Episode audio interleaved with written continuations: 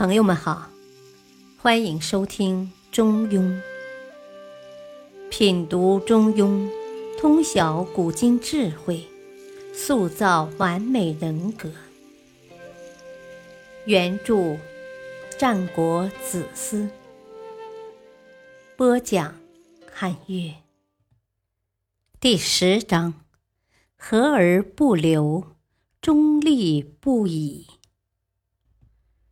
中庸精解，和而不流。我们经常会听到一些人评判别人，说某些人品行高洁，为人善良，是位真君子；而另一些人道德败坏，丧尽天良，是一个卑鄙小人。那么，在君子和小人之间，有没有明确的界限呢？在这里，也许我们可以追溯一下先贤的思想与智慧。孔子曾经说过这样一句话：“对君子和小人进行区分，君子和而不同，小人同而不和。和时生物，同则不济。宇宙万物的存在都是和，不是同。”由此引申出我们处事的一个根本态度和原则，也应该求和而不求同。中庸思想把这两种态度概括为和而不同与同而不和的两种处事态度，并且把它看作区分君子与小人的重要标准。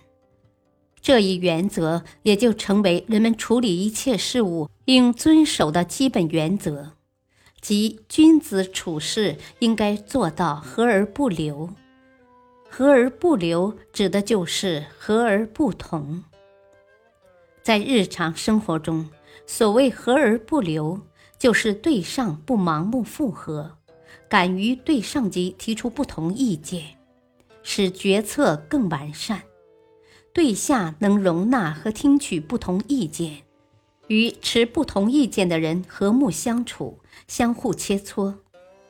所谓同而不和，则是对上迎合附和，不表示不同意见；对下自己的意见只能赞成，不能反对，排斥不同意见和有不同意见的人。显然，同而不和。不可能导致真正的和谐，只有和而不流才是正确的治和之道。能不能做到这一点，是衡量一个人道德修养高低的一个重要标准。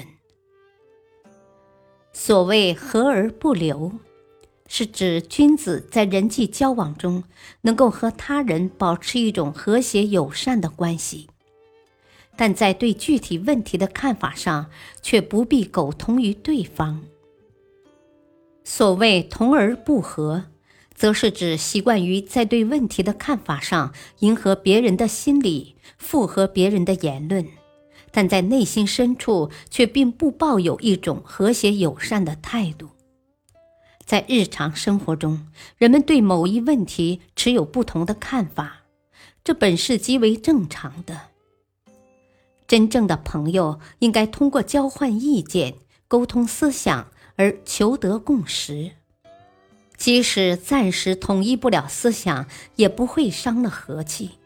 可以经过时间的检验来证明谁的意见更为正确。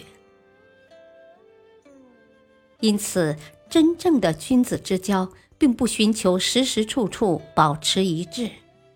相反，容忍对方有其独立的见解，并不去隐瞒自己的不同观点，才算得上赤诚相见、肝胆相照。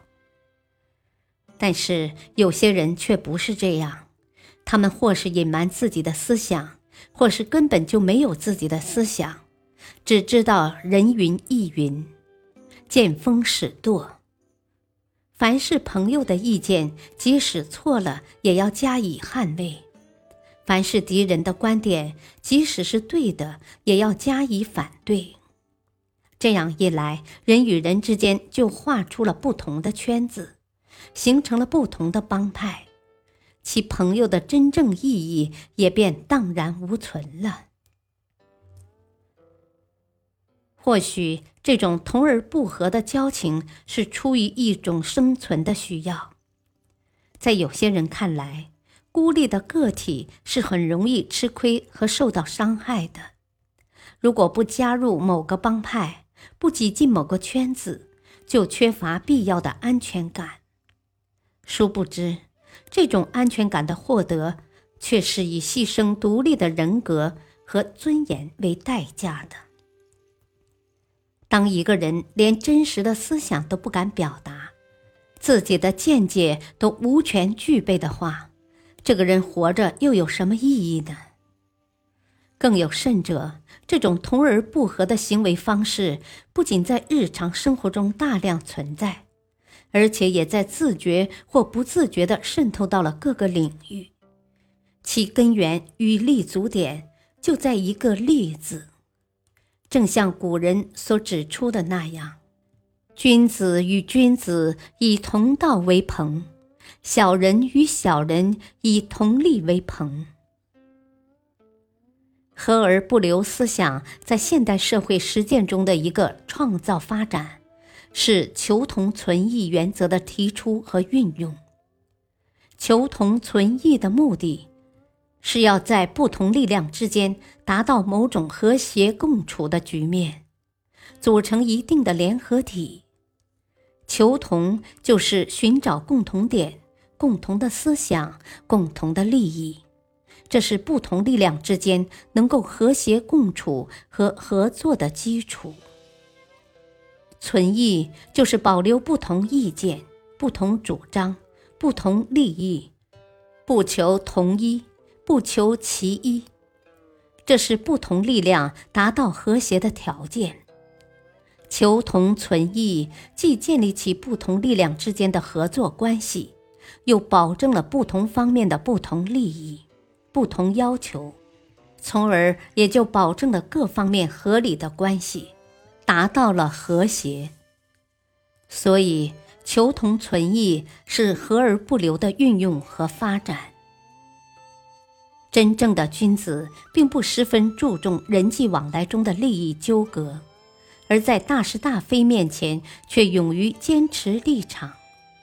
真正的君子并不十分计较人际往来中的是非恩怨，却能在正视不同意见的基础上求同存异。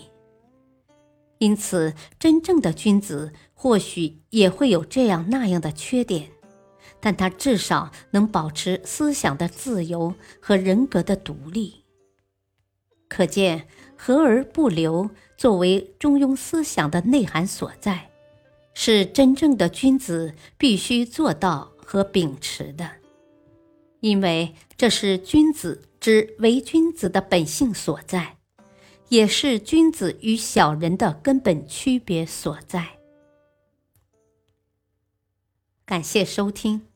再会。